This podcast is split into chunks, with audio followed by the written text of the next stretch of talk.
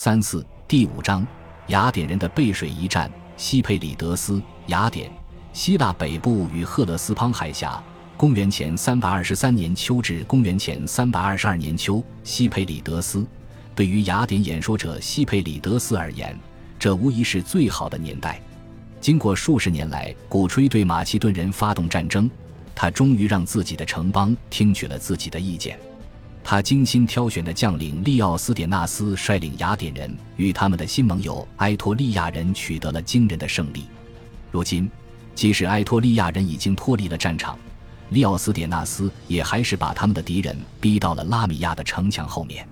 现在的雅典正洋溢着节日的氛围，用节庆与盛宴来纪念自己重掌曾经失去的权利。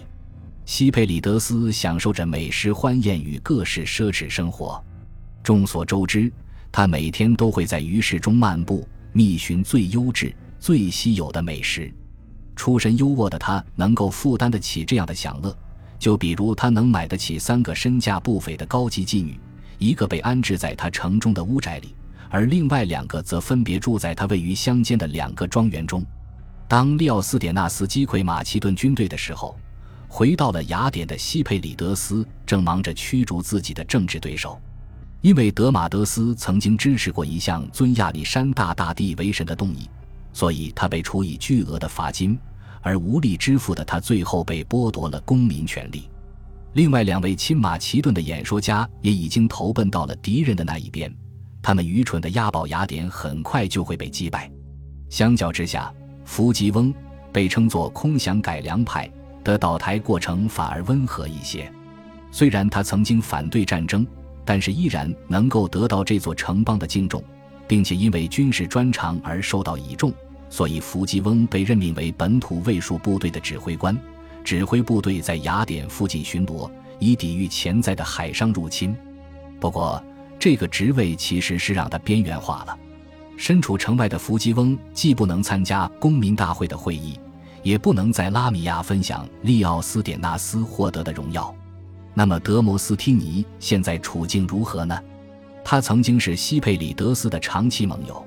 而后成了他的敌人，现在又变回了他的盟友。在经历数月的放逐与受辱之后，德摩斯汀尼的回归确实抢了西佩里德斯的些许风头。但是，这两个人现在似乎依然能够像以前那般共事。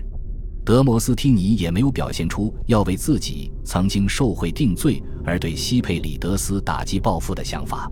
多年以来，这些政治盟友间的友谊已经被证明是灵活弹性的，因为所有的这些友谊肯定都是在动荡的雅典民主政治中被建立起来的。有一次，当西佩里德斯卧病在床的时候。德摩斯提尼突然前去探视，却发现自己的朋友正在撰写一份有关自己违反道德行为的清单。德摩斯提尼发出了愤怒的咆哮，但是西佩里德斯冷静地援引了一套变异形式的逻辑。他表示：“假如我们仍旧是朋友的话，那么这份清单将永远不会伤害你；但是假如哪一天我们分道扬镳，成了敌人，”那么这份清单将保证你不会对我造成伤害。公元前三百二十三年年末的整个冬季，西佩里德斯都收到不少来自拉米亚前线的振奋人心的信件，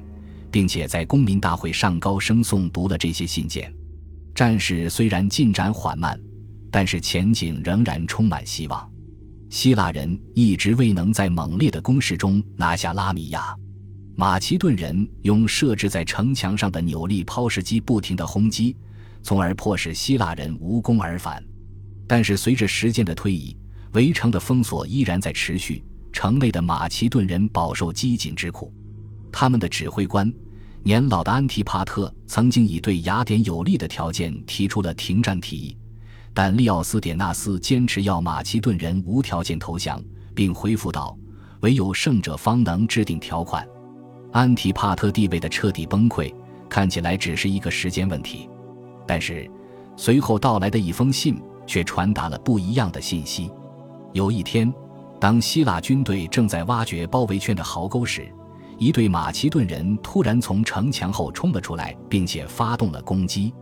负责挖掘的部队顿时就被敌方压制住了，听闻有小股战斗爆发的利奥斯典纳斯立刻率领部队驰援。当利奥斯典纳斯进入城墙附近的区域时，他的头部被抛石机的石弹砸中，顿时便不省人事。他被抬回营地接受治疗，但是仍然在两日之后不治身亡。利奥斯典纳斯就这样成了自己一时疏忽和敌方幸运一击的牺牲品。这位伟大的佣兵队长和坚定的马其顿仇视者，这个让雅典在一代人的时间里首次在战场中取得胜利的人，最终离开了人世。